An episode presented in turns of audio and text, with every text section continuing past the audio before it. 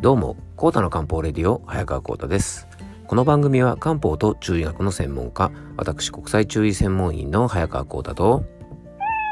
はい、アシスタントの猫林さんと二人でお届けいたします。猫林さん、今日もよろしくお願いいたします。はい、よろしくお願いいたします。えー、今回はですね、片付けや断捨離がうまくできない、これも体からの弱りのサインというテーマでお届けしたいと思います。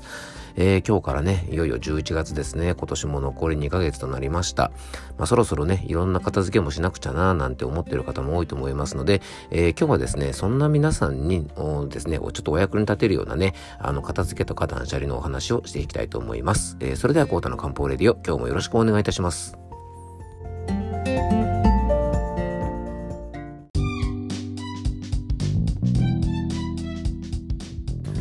はい。ということでね、今日は片付けとかね、断捨離についてね、ちょっとお話ししていきたいと思うんですが、まあ今年もですね、あの年末に向けて、まあいよいよね、そろそろいろいろ片付けなきゃいけないなんていうふうにね、あの思ってる方が多いなんてことを冒頭ちょっと話しましたが、あの、それもあるんですが、このテーマにちょっとしようかなと思ったのはですね、あの、仲のいい友達がちょっと事情があってね、いろいろあの部屋の大掃除をあのしていてですね、ゴミ袋20袋ぐらいいろんなものを片付けたんですよなんて話を最近ちょっと聞いたので、えー、ね、ちょっとこう、掃除っていうのもなかなか面白いテーマかななんて思ったりとか、あとね、ちょうど同じようなことをですね、以前僕もちょっとね、経験したことがあるので、えー、ちょっとお話ししていきたいなと思います。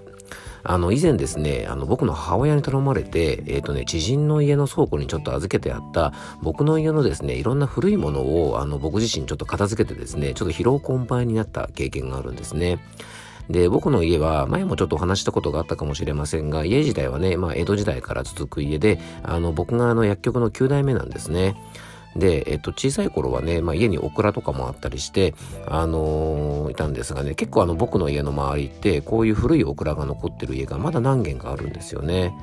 でね、あのー、掛け軸とかね、ちょっとそういう古いものもあったりとか、江戸時代の頃のね、商品台帳みたいなものがあったりして、あの、結構処分に困っちゃったりとかですね、あと、江戸時代のね、五月人形とかもね、結構たくさん出てきて、まあ、こういうものの処分ってほんと困りますよね。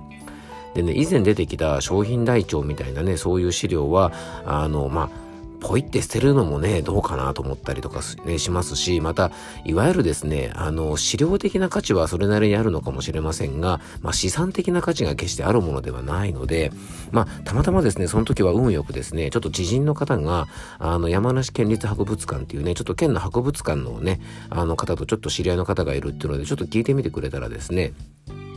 あの、大腸とか掛け軸なんかは、まあ、いわゆる近現代史のね、まあ、貴重な資料ということで、まあ、博物館で預かってね、もらえることになってね、寄贈させてもらったんですね。まあ、こういうものってね、まあ、運よく僕の場合はね、こうやって、あの、寄贈することができたんですけど、困りますよね。よくね、あの、掛け軸とか人形とかもですね、なんかね、こういうの価値がありそうだから売ればいいじゃんとかね、あの、何でも鑑定団とか出せばいいじゃんなんて言われますけど、まあ、ああいうね、テレビとかで扱われるのはもっともっと古いもので、結構あの、微妙なものって多いと思うんですよね。まあ、もちろんね、まあ、売るつもりもないですし、あの、売れたとしてもね、さっきも言ったんですが、まあ、いわゆるね、資料的な価値はあっても、金銭的な価値はあんまりないと思うのでね、まあ、博物館みたいなところでね、使ってもらえるのが一番助かるなぁなんて思ってます。うん。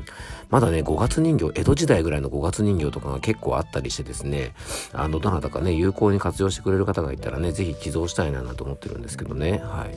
まあ、あの、見る人が見ればね、価値があって、まあ、興味がない人が見るとね、もう本当ね、価値なんか全くみじんもないなんていうものがね、結構世の中にはたくさんありますよね。あとまあ家自体が古いのでなんかあのその昔大正時代とかですねまあ結構そのぐらいのやつなのかなもうちょっと昔なのかななんか刺身の醤油皿がね何十枚もあったりとか昔はあの冠婚葬祭ねあのいわゆるえっとお葬式とか、まあ、そういったことも全部家でやったのでね料亭買ってね突っ込みたくなるぐらいですね塗り物のお椀とかね輪島塗りみたいなねあのものとかまあ決して安いもんじゃないと思うのでねまあやたら捨てれないしね結構困りましたね。皆さんもね、結構こういうね、親の古いものとか自分のものも含めてですね、まあ、なかなか捨てれないなんていうものがね、結構ある方が多いんじゃないかなと思います。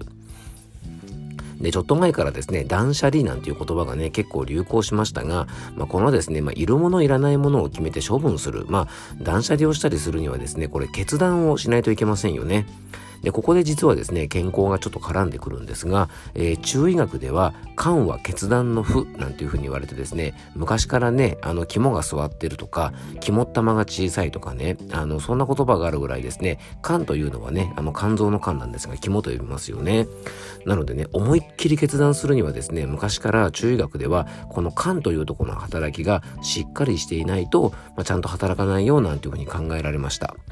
で、このね、肝は血を増すなんて言われてね、肝臓のレバー見ればわかる通り、昔から血液を溜め込むための場所で、えー、血液の巡りとも非常に関係がね、深いなんていうふうに言われてました。さらにはですね、自律神経とか情緒のバランスも取るところで、えー、中学ではね、非常に重要な場所と考えられているので、まあ、気疲れとかね、肉体疲労でこの肝という場所は弱ると言われてます。なのでね、なかなか元が捨てられなくてなんていう方はね、気力体力がちょっと低下してるサインかもしれません。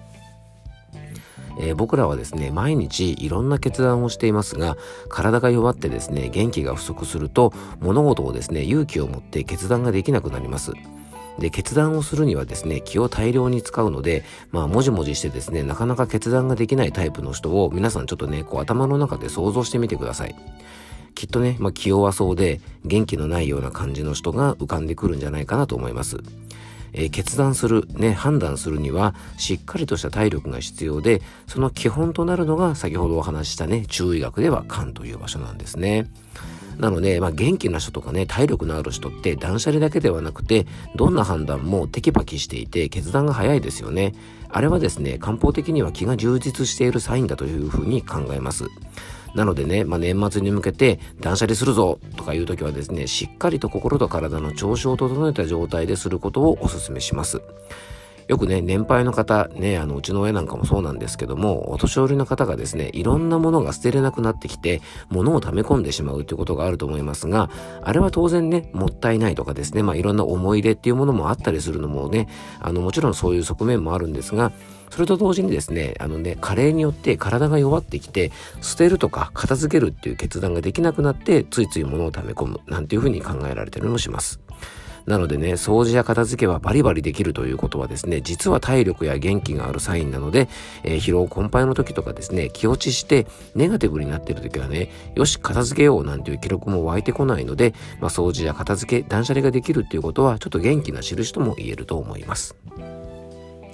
ということなのでね、なかなか片付けとか断捨離ができないという方は、まずね、体全体の調子をね、あの、整えていくことがおすすめです。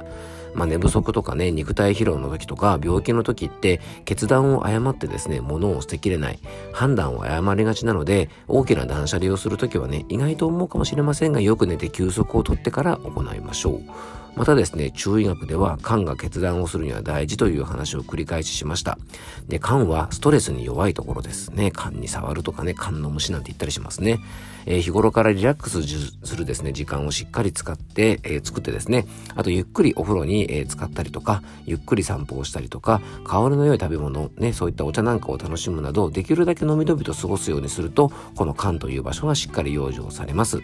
まあ、肉体疲労、ストレス疲労がね、何よりも肝を痛めます。えー、今回はですね、片付け断捨離ができないのも体の弱りのサインということでお伝えしましたが、まあ、捨てたりとかね、片付けるっていうことは、まあ、決断と言いましたがね、やっぱりあの会社の経営とか仕事の部分でも、経営者の体調が悪いと決断を誤るなんてよく言われます。まあ、片付けとか断捨離と同じで、まあ、仕事とか普段の生活でも僕たち多くのね、決断を迫られる場合があります。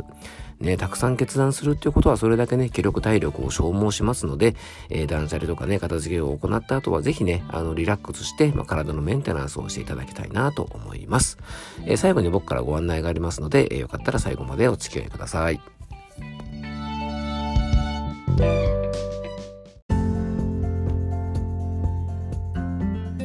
はい。ということでね、今回は片付けや断捨離がうまくできない、これも体からの弱りのサインというテーマでお届けしました。